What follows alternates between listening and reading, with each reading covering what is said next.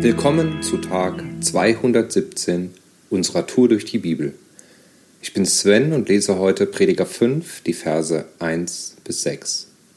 Sei nicht schnell mit deinem Munde und lass dein Herz nicht eilen, etwas zu reden vor Gott. Denn Gott ist im Himmel und du auf Erden. Darum lass deine Worte wenig sein. Denn wo viel Mühe ist, da kommen Träume, und wo viele Worte sind, da hört man den Narren.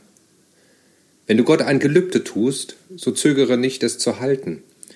Denn er hat kein Gefallen an den Narren. Was du gelobst, das halte. Es ist besser, du gelobst nichts, als dass du nicht hältst, was du gelobst. Lass nicht zu, dass dein Mund dich in Schuld bringe, und sprich vor dem Priester nicht, es war ein Versehen. Gott könnte zürnen über diese Worte und verderben das Werk deiner Hände. Wo viele Träume sind, da ist Eitelkeit und viel Gerede. Darum fürchte Gott. Dieser Abschnitt im Buch Prediger ist überschrieben mit Warnung vor Unbedachtsamkeit beim Gottesdienst. Hier werden also Regeln genannt, wie wir uns vor Gott zu verhalten haben, wenn wir im Gottesdienst sind. Jetzt könnte man sich ja darauf zurückziehen und sagen, na gut, wenn ich Sonntag im Gottesdienst bin, dann passe ich halt auf. So einfach ist es aber nicht. Wie heißt es im Römerbrief Kapitel 12? Stellt euer ganzes Leben zur Verfügung, bringt euch Gott als lebendiges Opfer voller Hingabe, an dem hat er Freude. Das ist für euch der vernunftgemäße Gottesdienst. Also nicht nur sonntags, sondern 24-7. Der Punkt ist, dass wir uns oft nicht immer bewusst sind, wie groß und mächtig unser Gott ist. Nun ja, Gott ist in seinem Wesen eben nicht linear, sondern im wahrsten Sinne des Wortes unbegreiflich. Gott ist Liebe. Und daran lässt sich nichts rütteln, auch wenn er manchmal seine zornige Seite zeigt. Gott hasst die Sünde. Auf der anderen Seite liebt er aber alle Menschen, auch wenn sie sündigen. Gott hasst Unehrlichkeit und Heuchelei.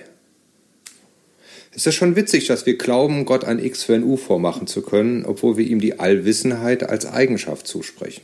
Gott erwartet, dass wir ihm gegenüber ehrfürchtig, offenherzig und ehrlich sind. Auch und gerade, wenn wir mit oder zu Gott sprechen. Was wir oft in diesem Zusammenhang verkennen, ist die Macht der Worte, die wir aussprechen. Das liegt auch daran, dass uns nicht bewusst ist, wer wir sind in Jesus Christus wenn wir ihn als unseren Retter und Herrn angenommen haben. Im zweiten Korintherbrief in Kapitel 5, Vers 17 schreibt Paulus dazu, Wenn also ein Mensch zu Christus gehört, ist er schon eine neue Schöpfung. Was früher war, ist vorbei, etwas ganz Neues hat begonnen.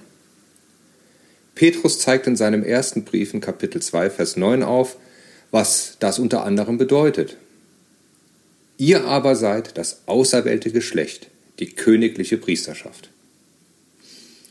Wenn also ein König etwas ausspricht und verfügt oder verkündet, dann hat das Effekt und direkte Auswirkung auf die oder über die er das ausgesprochen hat.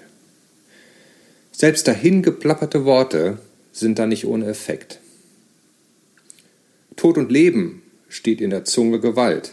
Wer sie liebt, wird von ihrer Frucht essen. So steht es in Sprüche 18, Vers 21.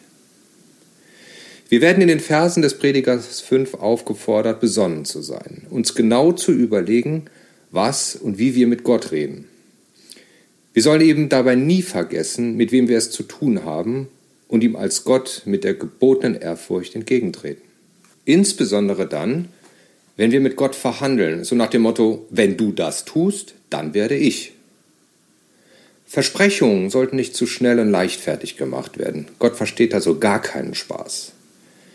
Äh, natürlich gilt das auch im Verhalten anderer Menschen gegenüber, jedoch sind die Sanktionsmöglichkeiten durch Gott auf einem anderen Niveau. Lieber mal nichts sagen als etwas, was man nicht halten kann. Wieder im ersten Petrusbrief, diesmal im dritten Kapitel, heißt es dazu, wer nach dem wahren Leben verlangt und glückliche Tage sehen will, der nehme seine Zunge in Acht, dass er nichts Schlechtes und Hinterhältiges sagt. Was wir sagen, hat also ganz klar Impact auf unser Leben.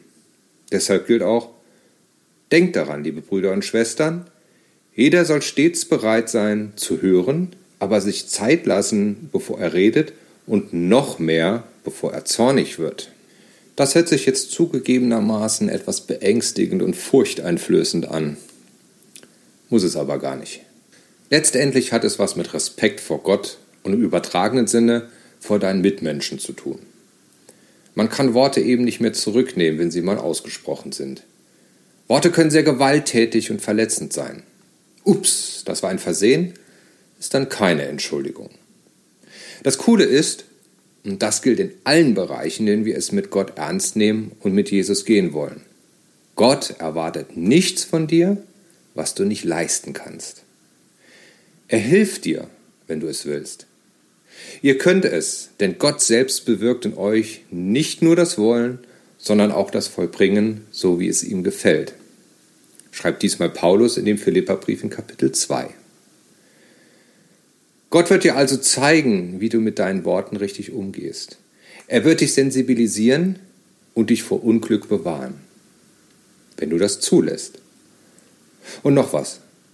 Wenn du Gott dein Herz ausschütten willst, weil es dir schlecht geht und du ihn brauchst, oder weil es dir gut geht und du das mit ihm feiern willst, dann halte dich nicht zurück oder zähle die Anzahl deiner Worte. Das ist nämlich auch eine Wesenart unseres Gottes. Er ist ein liebender Vater, den man eben besser nicht verarschen sollte. Heute ist ein guter Tag für einen guten Tag. Lass Gottes Wort in deinem Alltag praktisch werden.